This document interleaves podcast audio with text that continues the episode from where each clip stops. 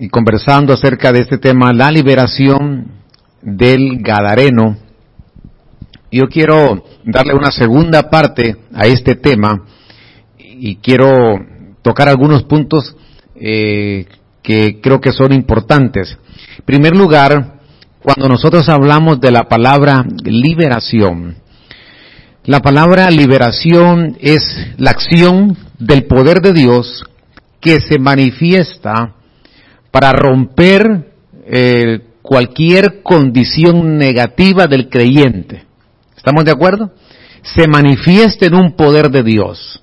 Algo que esté afectando de forma negativa al creyente, ahí se manifiesta, se acciona el poder de Dios ah, y esa palabra es liberación. El ejemplo que nosotros hemos estado eh, exponiendo es porque el Señor se mueve y lo lleva a los discípulos eh, a esa tierra llamada Cesarea de Filipo, dijimos, y ahí les, les hace una pregunta. Lo, ¿Quiénes dicen los hombres que soy yo?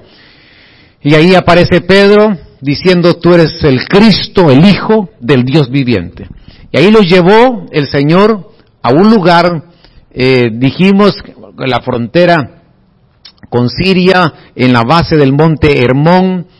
Eh, ese lugar era, era un lugar que Herodes se lo había heredado eh, a su hijo Filipo, y por eso le puso Cesarea de Filipo, porque su hijo se llamaba Filipo, y le entregó ese territorio. Y en ese territorio era un lugar donde había mucho paganismo, había idolatría, ya dijimos a un dios llamado Pan, que de ahí viene la palabra pánico y bueno, tiene una figura, ese, ese Dios con de minúscula, había una entrega de víctimas para ese Dios y ahí el Señor los lleva y les habla eh, de que para hablarles de una guerra espiritual en ese lugar. Eh, en ningún otro lugar el Señor habló acerca de esto. Y ahí habla versos, dijimos como, te voy a entregar las llaves, y las puertas del infierno no van a prevalecer contra la iglesia del Señor. ¿Cuántos decimos amén? Y hemos estudiado cómo el Señor le dio autoridad a la iglesia y que en el Antiguo Testamento a los ángeles eran los encargados de, de alguna manera de, enfrentarse a una guerra eh, espiritual, espiritual eran los ángeles. Eh, interesante. el único caso que vemos nosotros es David que cuando tocaba el arpa dice que ese espíritu inmundo que tenía Saúl, él se sentía aliviado. No dice ahí que era libre Saúl, sino que se sentía aliviado. Y el Señor eh, se sube a una barca, estoy recapitulando así rápidamente ya todo lo que vimos, pero en esos pasajes, en el libro de Mateo capítulo 16, verso 14 al 16, ahí eh, hay una declaración y Simón Pedro le dice, tú eres el hijo, el hijo del Dios viviente. Habla de las llaves y le dice, todo lo que tú ates, todo lo que tú eh, eh, ates aquí en la tierra será atado eh, en el cielo y lo que tú desates será desatado.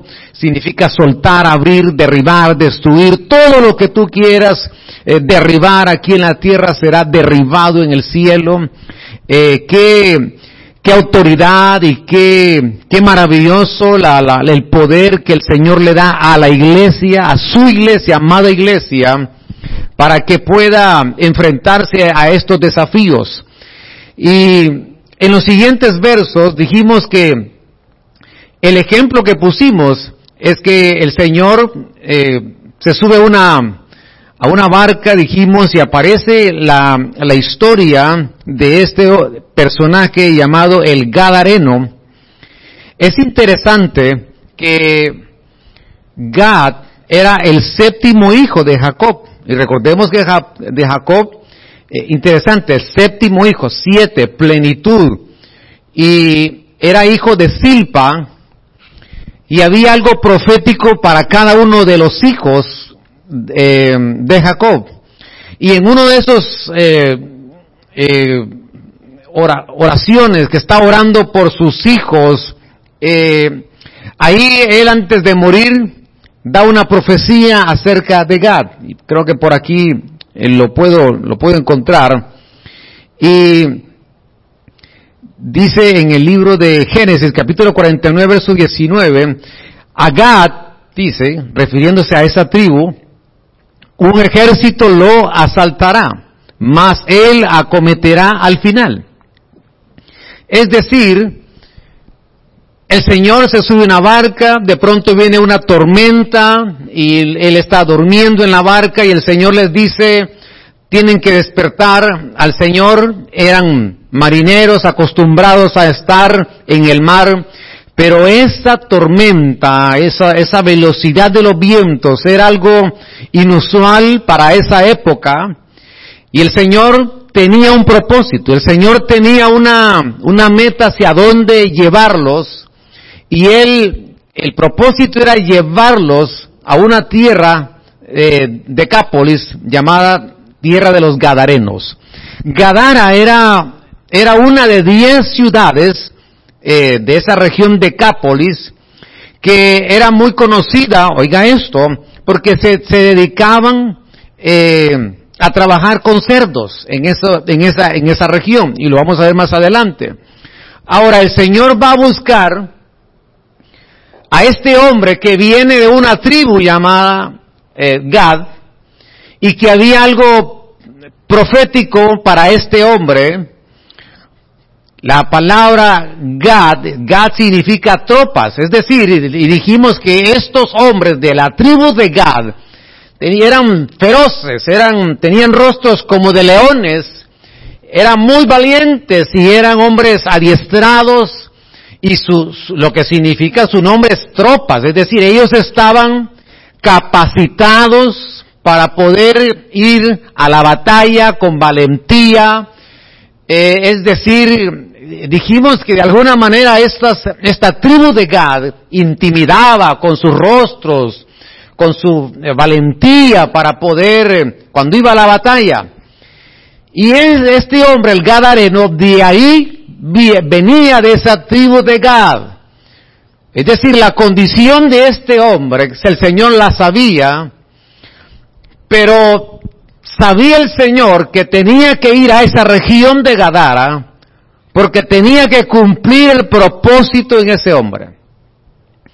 Y dijimos algunas características de este hombre en Marcos 5.3 se refiere, desde el verso 1 comienza a desarrollarse eh, la historia de este, de este hombre que tenía, dice, un espíritu inmundo, eh, y aparece en el Mateo 8:28 también. Yo le aconsejo siempre cuando usted vea una historia en la escritura, en los evangelios, que usted revise eh, los cuatro evangelios. No solamente vea un solo evangelio, porque depende cómo lo vieron cada uno de ellos, y usted va a poder sumar, porque dice la escritura que la suma de su palabra es verdad. Entonces usted suma un verso, más otro verso, más otro verso, y usted revisa los evangelios y usted se da cuenta y tiene la, verdad completa en una historia, en un milagro.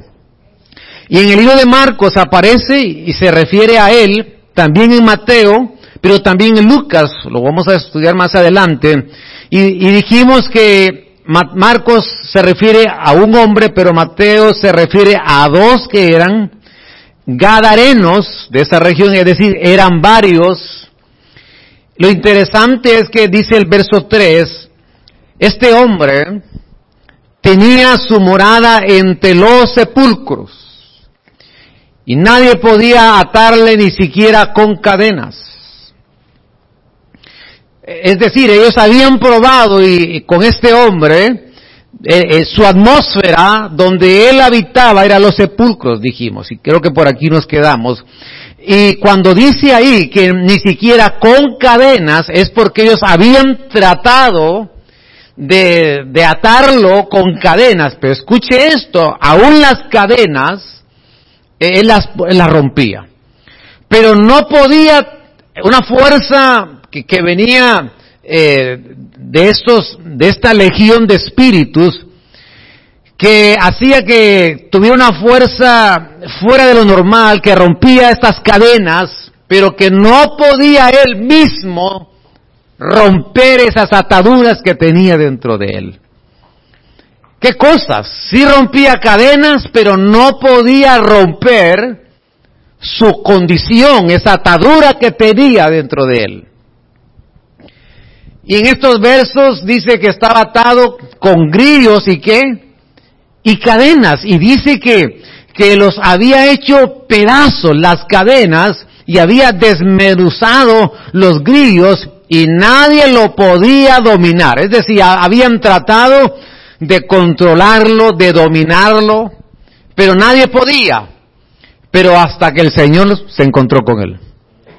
Hasta que el Señor cruzó los mares, hasta que el Señor dijo, yo voy a llegar a esa región de Gadara, porque ahí hay un hombre, que hay algo profético en él, que se tiene que cumplir.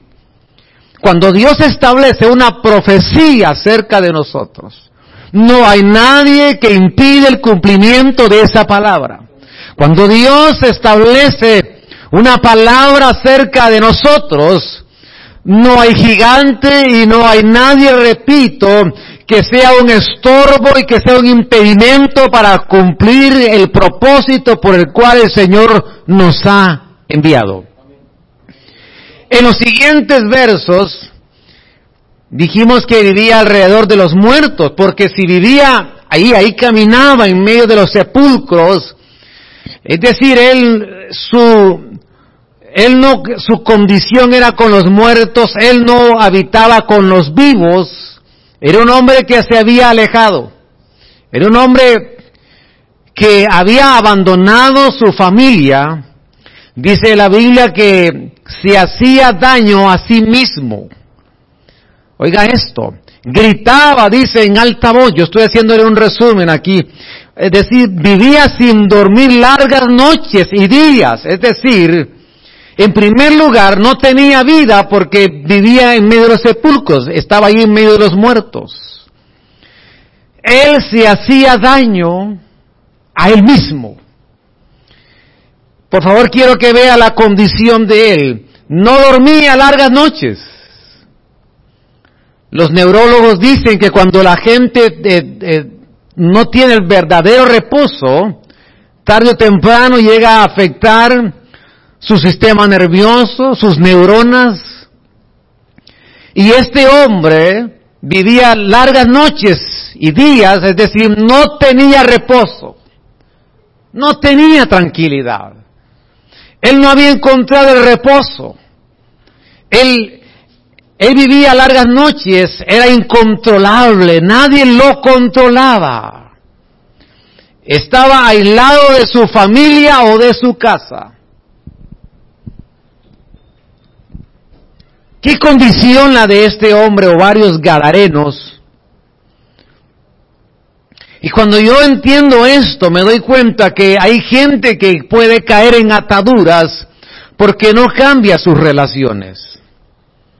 Porque sus relaciones más cercanas son con gente muerta.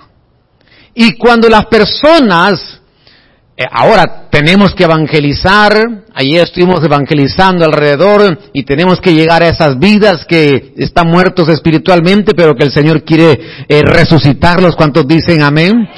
Le damos un aplauso al Señor, pero, pero otra cosa, pero otra cosa es que la gente quiere hacerse como ellos y que su modo de vida pueda ser influenciado por los muertos. Cuando la gente se mueve en medio de relaciones con gente muerta espiritualmente, no va a poder ser libre de sus ataduras.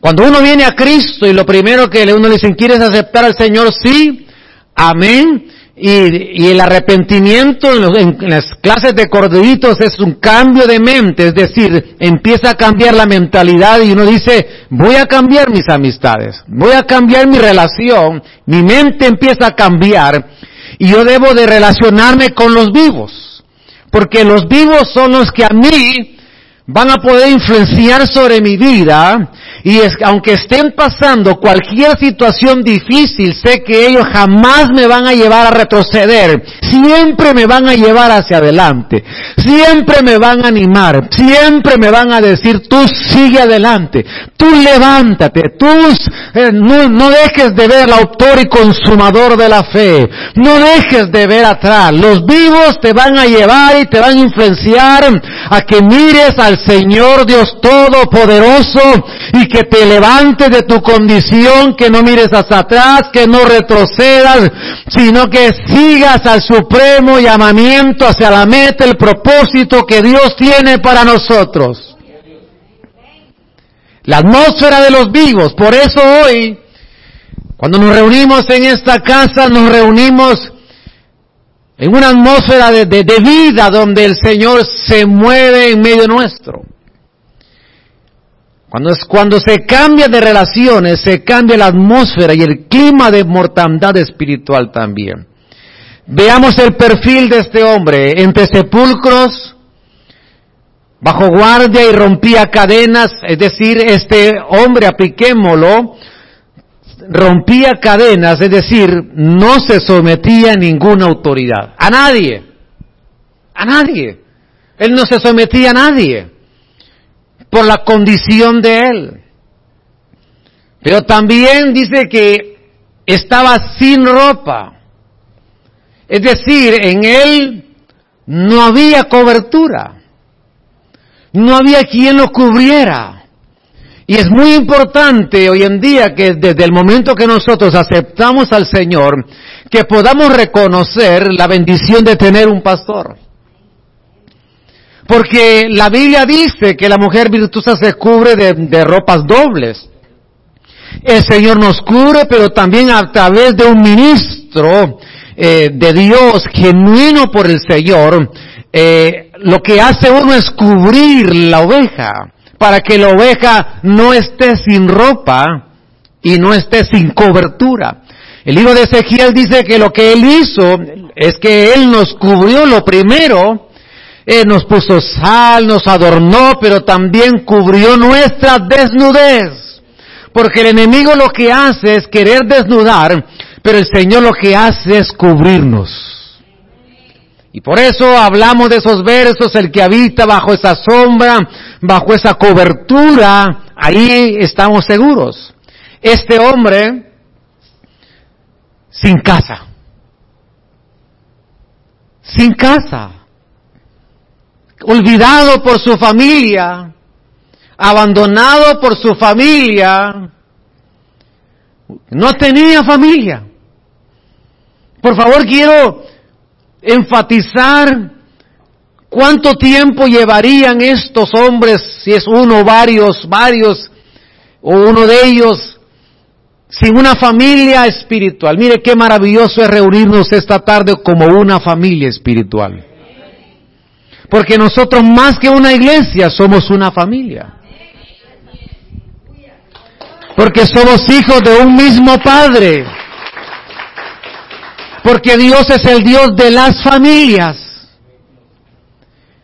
Y ahora el Señor nos permite que, que de pronto entremos a esa familia y, y nos sentimos tan cercanos, nos sentimos eh, en esa conexión, porque tenemos casa. Qué importante es tener una casa, qué importante es tener familia.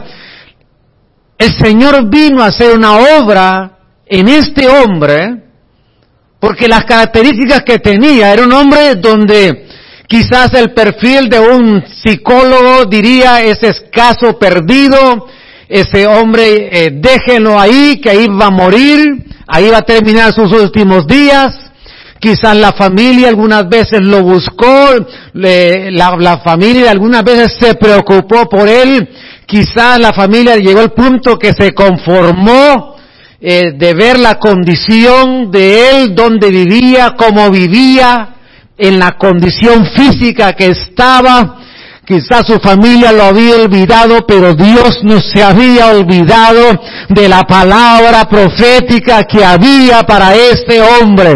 En la mente de Dios estaba este hombre, en la mente de Dios, ya el Señor había terminado, oiga bien esto, en la mente de Dios, Dios ya había terminado la obra en él hasta que llegó y los demás lo vieron. Pero en él ya la había concluido. Así trabaja Dios. Porque Dios ve las cosas que no son como que si fuesen. Porque Dios ve las cosas terminadas.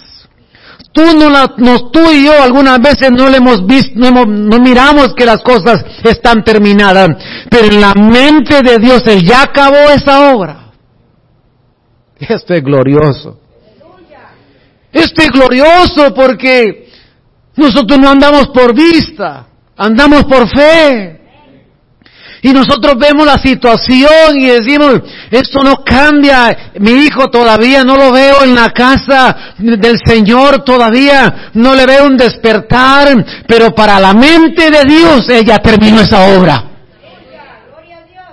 Y aunque tú no lo veas, hay una certeza en nuestro corazón y hay una condición en nuestro ser interior que el propósito y la palabra profética que alumbra como una antorcha y lo más seguro que tenemos se va a cumplir porque lo que salió de la boca de Dios se va a cumplir en la vida de nuestros hijos, en nuestra familia, porque su palabra no regresa vacía y cumplirá el propósito por el cual ha sido enviada. Eh, no va a regresar vacía. Lleva un propósito. Todo lo que él habla se cumple. En el capítulo 5 de Marcos, verso 5, dice, continuamente de día y de noche vagaba. Este hombre era, no tenía rumbo en su vida. No tenía propósito, no tenía visión de su vida. Qué importante es tener propósito en nuestra vida. Qué importante es que nosotros tengamos el rumbo, así como cuando usted dice, coloca el GPS, dice usted, eh, eh, esto me va a llevar al punto que yo quiero que me lleve. Y qué maravilloso es tener el rumbo definido de nuestra vida. Qué, qué, qué maravilloso es que el Señor nos da eh, como esas, eh, esas coordenadas eh, para poder llegar a un punto. Y la palabra del Señor dice, voy pues a preparar una morada para vosotros, porque donde yo estoy, vosotros también estaréis. Hay una meta para nuestra vida y el Señor dice que nos ve sentados en lugares celestes. Hay un propósito de Dios en nuestra vida y aunque nuestro comienzo no haya sido el mejor, pero nuestro final será mejor que nuestro principio. Gloria al Señor. Así trabaja Dios. Llegamos y sin rumbo, de pronto el Señor nos dice, ven, a ti te hablo, yo tengo un plan para tu vida. Y te, coloca el GPS y dice, ahora me vas a, esta es la ruta que vas a, que estoy trazando para tu vida. Qué, qué maravilloso que cuando el Señor cuando el Señor sopló, y dice Job que él, que el aliento de él, dice Job. Él pudo sentir el aliento de él.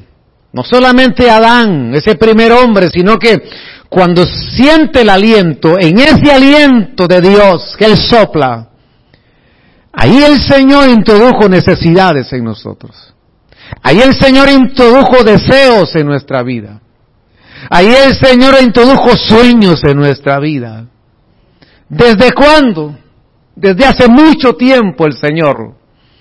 Ahí introdujo, ahí sopló nuestros deseos, sueños y necesidades.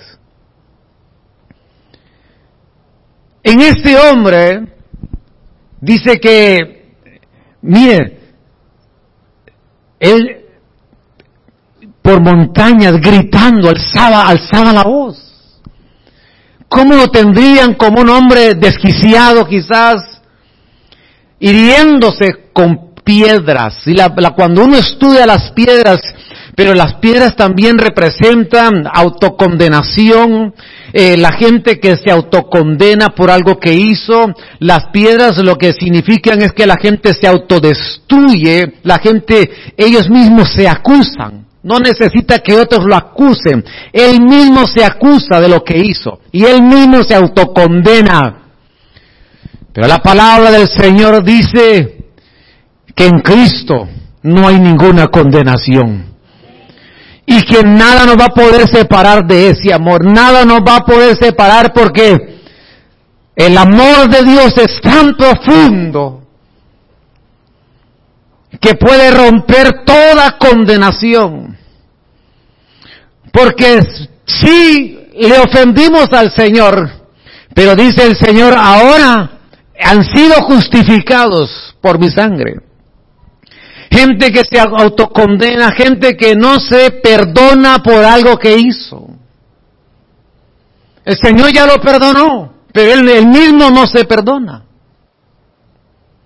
Y cuando Él tiene ese pensamiento, se empieza a debilitar en su mente, su estado de ánimo, Él mismo se está hiriendo con piedras. Pero quizás hoy vinimos con una necesidad que el Señor remueva toda piedra de nuestra vida. Y así como le dijo el Señor a los siervos, remuevan la piedra de Lázaro.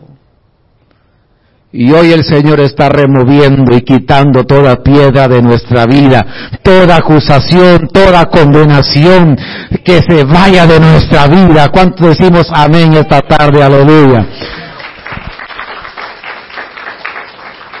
En el verso 6, cuando vio a Jesús, lo vio desde lejos. Mire, lea conmigo estos versos.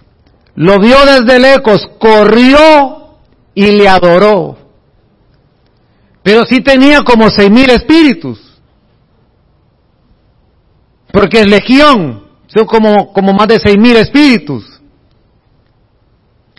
Pero una parte de él tenía una necesidad. A pesar de lo que hacía, a pesar de la atmósfera donde se movía, ve al Señor y le adora. Había en él quizás una parte que quería ser libre. Mire, cuando encontremos personas con una necesidad, no miremos solamente ese aspecto negativo, lo, lo que, lo que, lo que le hace, esa parte negativa que vemos solamente en ellos, veamos que hay una vida con necesidad. Veamos que hay una vida que tiene necesidad de ser libre y que se manifieste el poder de Dios y que ya no esté entre los muertos, sino que venga de muerte a vida y que pueda cambiar su atmósfera y que vuelva a su casa, que vuelva a recuperar su familia y que vuelva a recuperar sus ropas para que pueda ya no estar desnudo. Este hombre tenía una necesidad ahí. Otros no miraban en él esa necesidad, pero el Señor sí la miraba, sí la veía. Verso 7, y clamando a gran voz dijo, ¿qué tienes conmigo? Ahora, Jesús, ¿cómo sabía que era Jesús? Y le dice, Hijo del Dios que ¿Y qué le dijo Pedro el Señor? Tú eres el Cristo, el Hijo de qué? Del Dios qué? Altísimo. Y él dice, tú eres el Hijo del Dios Altísimo. Aquel que quiere la libertad va a obtener la libertad cuando reconozca que Él es el Hijo del Dios Altísimo.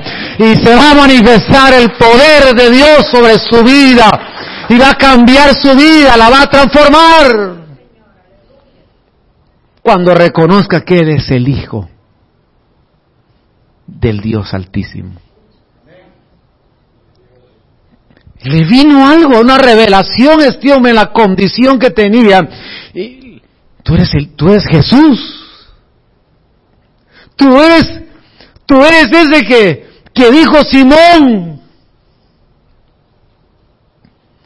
Tú eres ese. Te reconozco. Mire, aún los espíritus reconocen quién es el Señor.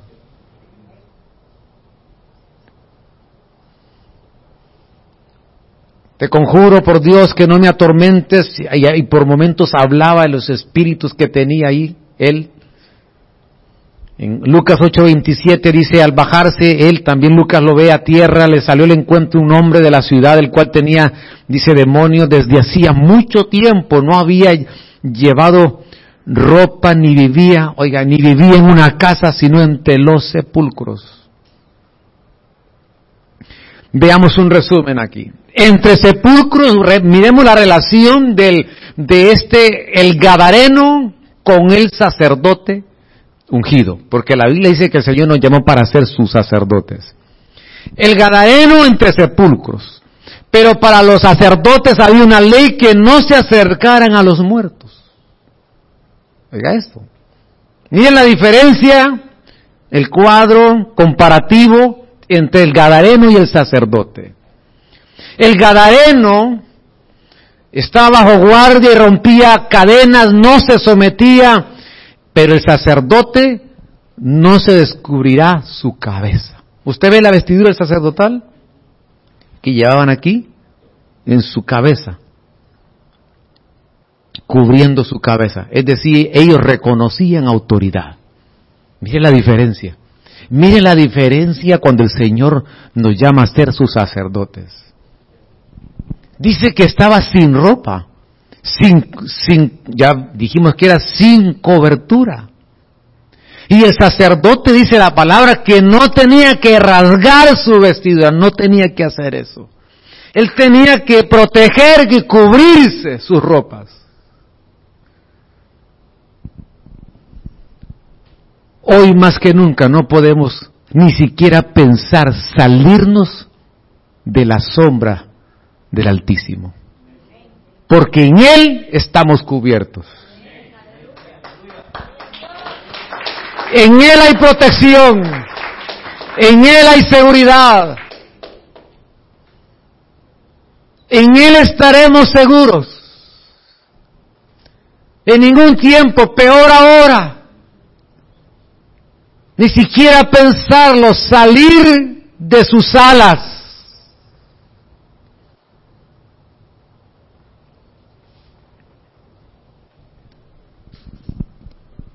sin casa, sin familia espiritual, no tenía iglesia y el sacerdote no tenía que salir del santuario. El sacerdote tenía casa. El sacerdote tenía una familia.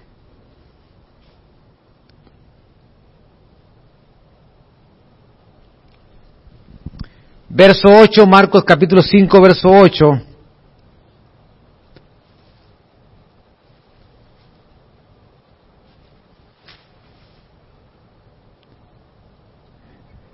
Pero Jesús le decía, sal de este hombre, espíritu inmundo. Y le preguntó, ¿cómo te llamas? Y le dijo, me llamo Legión. O sea que le habló.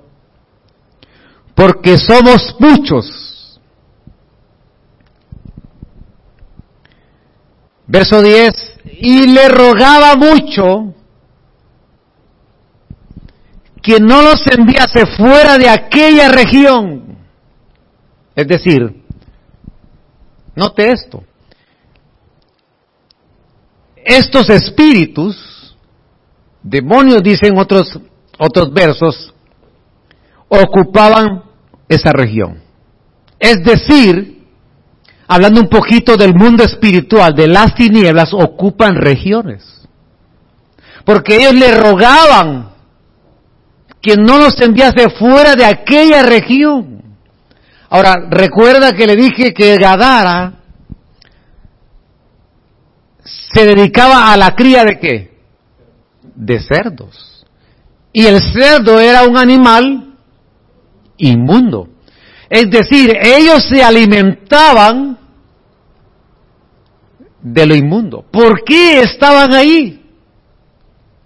¿Por qué estaban en esa región? Porque los cerdos, en una figura que era un animal inmundo, ellos de ahí se alimentaban de la inmundicia. Escuche esto.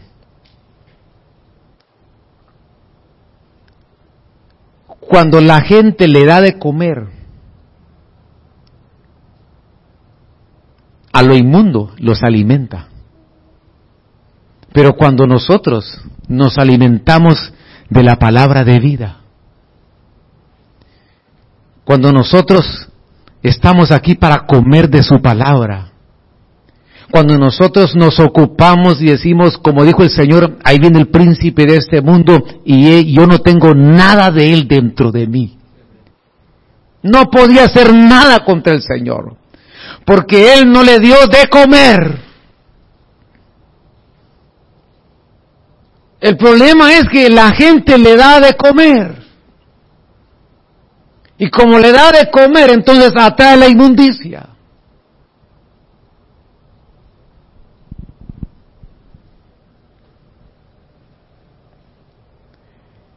Ocupan regiones. Ahora usted entiende por qué en las diferentes regiones del mundo hay diferentes, se identifican lugares, características porque ellos ocupan esas regiones. Y ellos le decían, le rogaban que no nos enviase fuera de ahí. Verso 11, ahí cerca de la montaña estaba haciendo un gran hato de cerdos.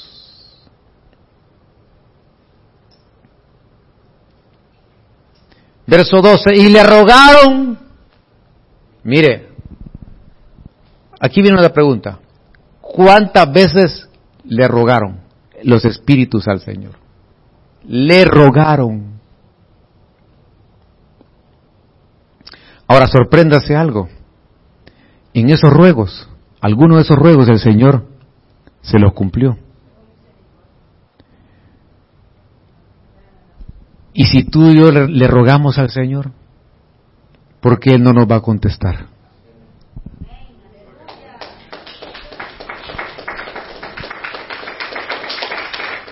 Si nosotros aprendemos a rogarle, ¿acaso no nos va a oír que somos sus hijos? Si a ellos, que eran otra estirpe de un mundo de tinieblas, le rogaban para entrar al cuerpo diciendo, para, le rogaron diciendo, envíanos a los cerdos para que entremos en ellos. Verso 13. a los cerdos. Una vez más, porque eran la figura de se alimentaban de la inmundicia.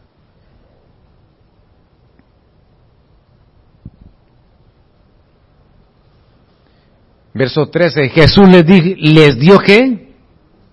Ah, entonces sí, como vino el ruego, dijo el Señor, sí, les doy permiso. Es que, es que, mire, aún el mundo de las tinieblas tiene que pedir permiso.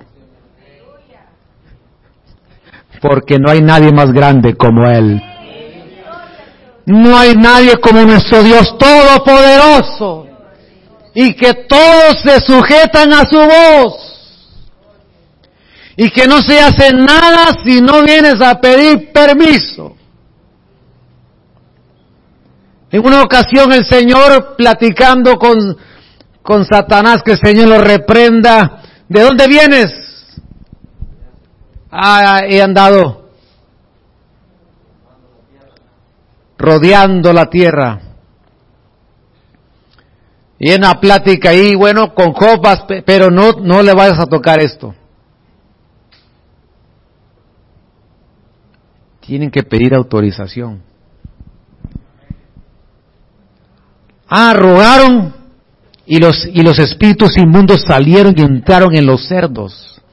Y el hato se lanzó al mar por un despeñadero, mire, como dos mil cerdos se acabó el negocio ahí. Y le voy a decir por qué. ¿Y se ahogaron a dónde? Por eso los espíritus inmundos no toleran el agua. No toleran las aguas. Porque ahí se ahoga, ahí se ahogó el jinete y el caballo, ahí se ahogaron los ejércitos de Faraón y el pueblo de Israel pasó en seco y en esas aguas se ahogaron los enemigos de Israel. Las aguas que fluyen de lo alto son los que te van a dar la victoria. Las aguas de su palabra, la autoridad, el poder que el Señor nos ha dado como la iglesia de Jesucristo para poder hablar de parte de Él. El agua de la palabra. Ellos no toleran el agua. Por eso cuando tú hablas de parte de Dios, se sujetan. Porque lo que tú ates aquí será atado allá. Y lo que tú quieres desatar será desatado allá. Ahí se ahogaron en el mar. Por eso cuando cuando la presencia de Dios corre en medio nuestro como un río y que va ahí midiéndonos y va subiendo el nivel del agua y llega hasta los lomos, ahí hermano no hay, ahí no hay mover les no hay mover de tinieblas, ahí no se puede mover nada de oscuridad, porque ahí fluye el río de Dios, ahí fluyen los manantiales de la presencia de Dios, ahí fluyen las corrientes de las aguas de nuestra vida. Y por eso la palabra del Señor dice, el que cree en mí de su interior correrán ríos de agua de vida. No habrá oscuridad, no habrá tinieblas, no habrá mortandad, habrá vida, porque en la vida, en el río de Dios, se mueve la vida de Él, aleluya. Ahí se mueve su refrigerio, ahí se mueve los manantiales, ahí se mueven sus corrientes de agua.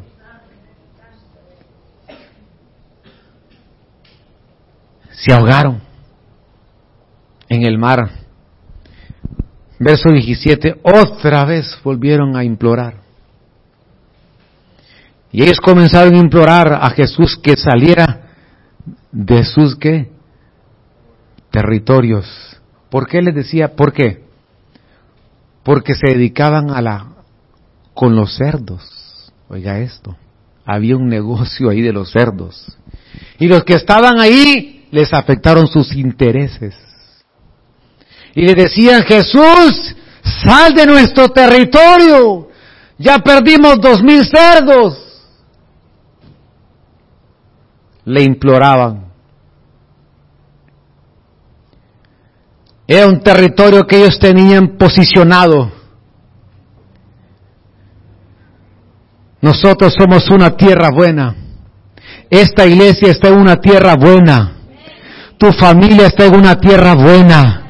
Tu casa está en una región buena y esa región la ocupa el Espíritu Santo, el poder de Dios, ocupa la región de tu casa, de tu familia, de tu hogar, de esta iglesia donde estamos, la región, en esta región, quien está dominando y controlando es el Espíritu de Dios, porque cuando el Espíritu de Dios está ahí hay libertad, y hay un pueblo que sabe glorificar y exaltar y proclamar la grandeza de Dios Dios y se va toda tiniebla y se va toda oscuridad y se rompe toda cadena y se rompe toda atadura y se rompe todo grilletes de el nombre de Jesús porque el poder de Dios está a favor de nosotros, aleluya.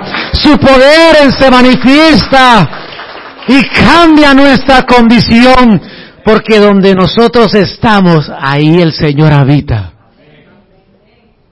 Esta tierra es una tierra buena. Porque quien nos cubre es el Señor. Por eso el Señor cuando entran a Canaán les dice, ya les quité la cobertura. Esos enemigos van a ser pan comido. Les quité la cobertura.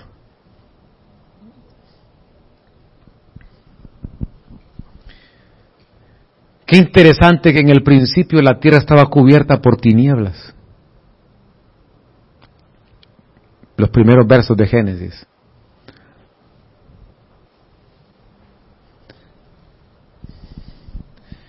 Pero después la cobertura, ¿qué fue? Las aguas. Y cuando las aguas nos cubren, ahí se mueve la presencia de Dios. Y se va toda oscuridad. Verso 18, y mientras él entraba en la barca, el que había sido, oiga, el que había sido poseído por el demonio le rogaba, otra vez le rogaba. Cuatro, por lo menos cuatro veces. Te ruego, te ruego, te imploro, te ruego. Amado hermano, los demonios ruegan. Aprendamos a rogar nosotros. Aprendamos a rogar. Porque Israel fue liberado y dijo, he oído tu ruego.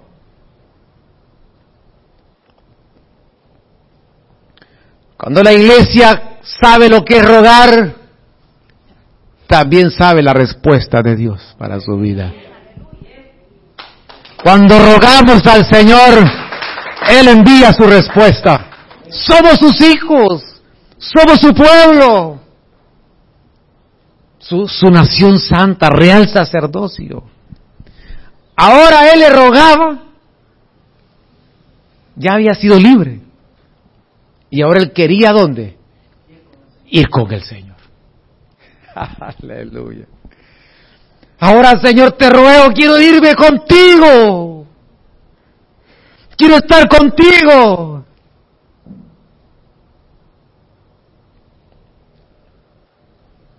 Pero el Señor le dijo, me quedan dos slides nada más. Verso 19, pero Jesús no se lo permitió. Ah, ah, oh, oh, oiga esto. Allá fue lo contrario. Sí les permito a los cerdos, pero ahora le dice, me estás rogando, no te voy a permitir esto. Sino que le dijo, vete a tu casa. A los tuyos. Es decir, y cuéntales cuán grandes cosas ha hecho el Señor por ti. Aleluya. Y cómo tuvo misericordia de ti. Él ya quería ir a, las naciones, él ya quería ir donde el Señor iba. Digo, no, no, no. Primero ve a tu casa. Son los primeros que vas a evangelizar. Aleluya. Son los primeros que le vas a compartir lo que yo he hecho contigo. Porque ellos te necesitan. Porque ellos necesitan oír de tus labios lo que yo he hecho contigo. Tu familia te está esperando y te están esperando con un testimonio de vida. Para que tú puedas llevarles un mensaje de vida. Para que tú puedas llevarles una palabra que lo va a restaurar, que lo va a recuperar que lo va a levantar de su condición. Le dijo, vete a tu casa, te está esperando tu familia, porque ellos también necesitan probar el deleite de mi misericordia. Ellos también necesitan saber que yo soy un Dios de misericordia y que me deleito en hacer misericordia y que para mí no hay caso perdido y que para mí no importa el tiempo que alguien haya estado en esa condición. Cuando Dios dice llegó el momento, es porque llegó el momento. Cuando el Señor dice llegó el tiempo, es porque llegó el tiempo. ¿Sabes qué? Descansemos en el tiempo de Dios. Descansemos en el tiempo de Dios. Que Él maneja los tiempos. Él sabe el momento. Él sabe la hora. Él sabe cuándo hacerlo. No te desesperes. No desmayes. No desaliente tu corazón. Ten confianza que Él tiene el tiempo en sus manos. Porque todo es hermoso a su tiempo.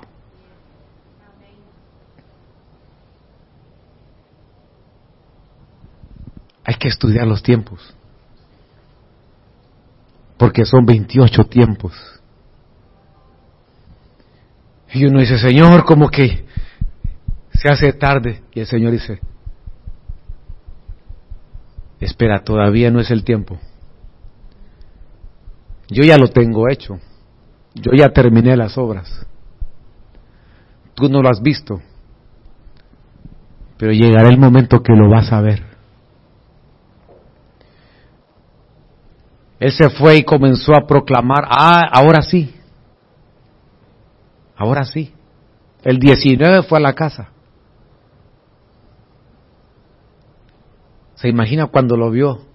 Su mamá, quizás su papá, hermanos, y lo ven con ropa, lo ven, le ven el rostro distinto, lo ven limpio, lo ven libre, hablando de forma normal,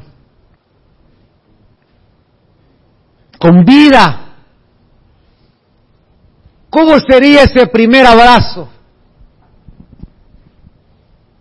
¿Cuántos abrazos se había perdido? ¿Cuántos años? Alejado del calor, del amor de la familia.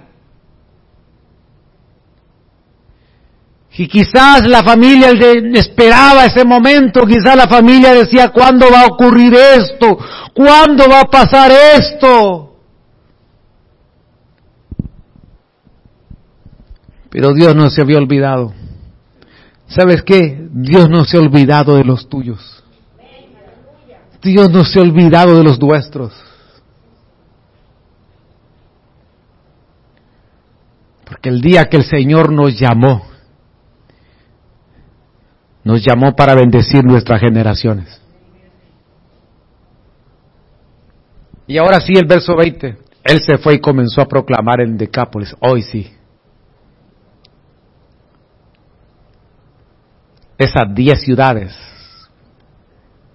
y proclamaba cuán grandes cosas Jesús había hecho por él. Y todo se maravillaba. Este es aquel que, este es aquel que estaba en los sepulcros, sí. La conclusión